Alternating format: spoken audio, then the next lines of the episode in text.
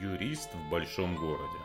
Здравствуйте, меня зовут Сергей Пирогов, и вы слушаете мой подкаст «Юрист в большом городе». Это подкаст для тех, кто хочет знать свои права, быть юридически грамотным, законно вести свою деятельность и не быть обманутым. Сегодня расскажу обо всем, что касается дачных садовых участков. Лето – пора, когда дачная тема становится наиболее актуальной и порой не совсем приятные моменты занимают нашу жизнь. Можно ли не платить взносы? Какой забор можно поставить с соседями? Как правильно и законно жарить шашлык? И как можно распорядиться излишками урожая? Обо всем этом расскажу сегодня.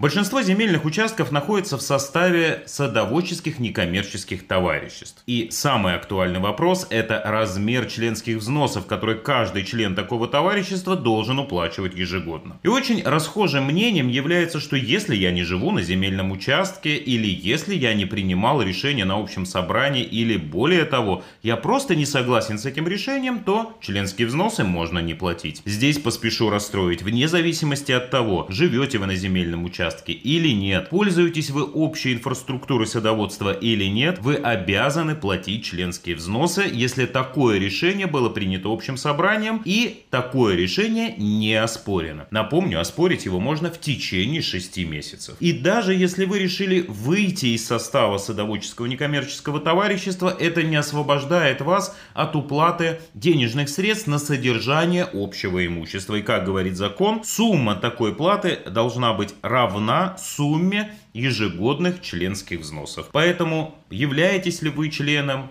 не являетесь вы членом, пользуетесь вы участком или нет, в любом случае членские взносы или сумму равную членским взносам все равно уплачивать нужно. Так что лучшей стратегией будет активная позиция, принимайте участие в общих собраниях, оспаривайте решения таких общих собраний, если вы считаете их незаконными, если, например, не было кворума или по другим причинам, и это поможет изменить размер взносов или даже освободить от их уплаты, если удастся, например, оспорить решение общего собрания. Еще одним актуальным вопросом является установка забора заборов между участками. Зачастую наши участки достаточно небольшие по площади, и многим хочется отгородиться от соседей, получить некоторую приватность на своем земельном участке. И самым острым вопросом является установка высоких и глухих заборов. Что же здесь нам говорит закон? Если мы обратимся к документам, то мы прочитаем следующее, что по периметру земельного участка рекомендуется устанавливать сетчатое ограждение высотой не более чем 1,8 метра, а по обоюдному письменному согласию владельцев земельных участков и по согласованию с правлением садоводства, возможна установка ограждений других типов или отсутствие такого ограждения. Поэтому, если мы хотим установить большего размера, более высокий забор или глухой забор,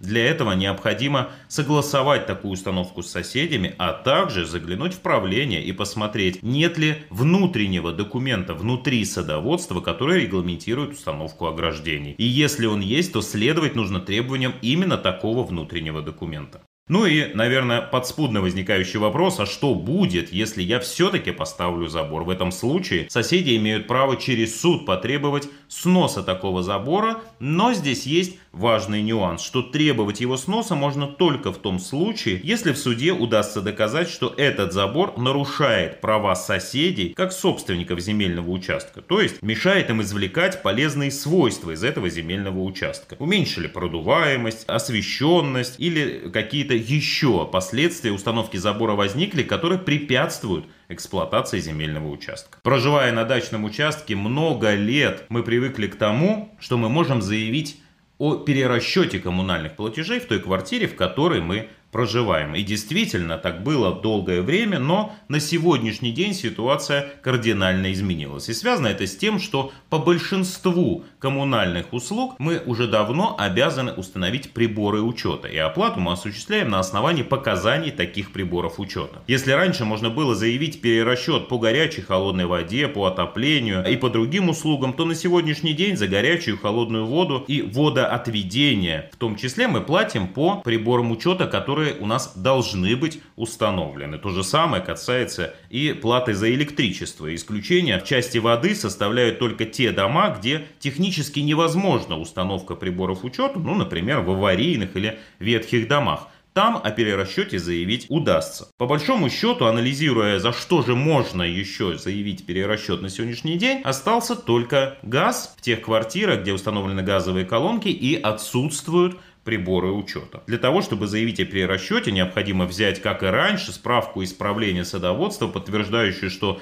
в определенный период времени вы проживали в садоводстве. Но кроме формальной стороны, есть удачных участков и приятная все-таки добрая половина нас с вами ездит на дачу, пользуется участками в целях отдыха и Неотъемлемой частью такого отдыха является шашлык. И многие годы, каждое лето нам неустанно напоминают о правилах, которые нужно соблюдать при разведении огня на своих земельных участках. В этом году эти правила были ужесточены, за нарушение противопожарных правил были предусмотрены штрафы аж до 4000 рублей, и уполномоченными штрафовать являются патрули МЧС и полиция, вызванная бдительными соседями. Поэтому нужно помнить, что на своей даче или загородном участке участке пожарить шашлык, конечно, можно, но нужно соблюдать следующие требования. Установить мангал за 5 метров до любого жилого дома или других построек на очищенной площадке и вокруг не должно быть ничего горючего на расстоянии аж целых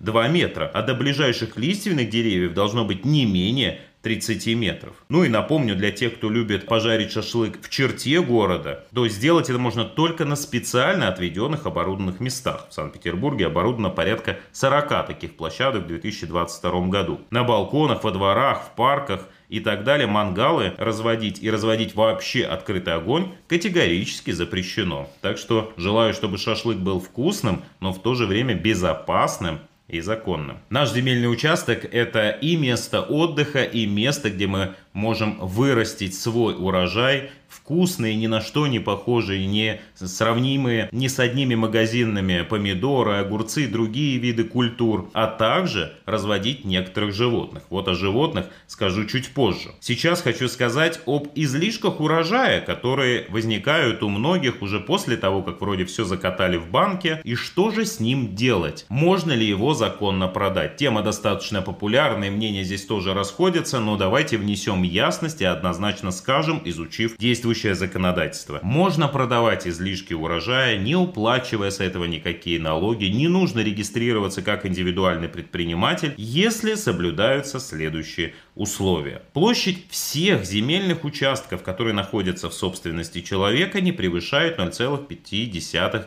гектара, то есть 50 соток. И не используется труд наемных рабочих. Вот если у вас собственности менее 50 соток, никто на этой земле у вас не работает, вы все делаете самостоятельно, то вы вправе продавать излишки урожая, не уплачивая при этом никаких налогов. Чтобы подтвердить соответствие требований, рекомендую взять соответствующую справку в правлении СНТ или в органе местного самоуправления, если СНТ нету, которая подтвердит, что в вашей собственности находится участок меньшей площади, нежели предельно определенное налоговым кодексом, то есть меньше 50 соток. Отдельно отмечу, что запрещается реализация любых видов консервации, варенья, так как они подлежат обязательному декларированию соответствия установленным требованиям. Поэтому продавать можно все плоды, которые у вас выращены на участке, но консервацию продавать то, что вы, собственно, сделали, и, возможно, оно вкуснее многого, и, по вашему мнению, более достойный товар, к сожалению, вот так без каких-либо разрешений нельзя. Еще недавно в отношении животных я бы сказал, что на своем садовом участке разводить их нельзя. Но с 28 июня 2022 года ситуация изменилась. Теперь на садовом участке для личного использования, личного потребления можно разводить